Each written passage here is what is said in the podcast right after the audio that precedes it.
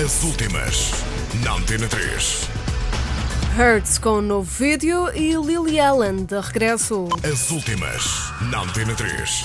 Os britânicos Hurt revelaram no Facebook o mais recente videoclipe para o tema Somebody to Die For. O tema é o terceiro single extraído do segundo álbum do duo, Exile, após Miracle e Blind.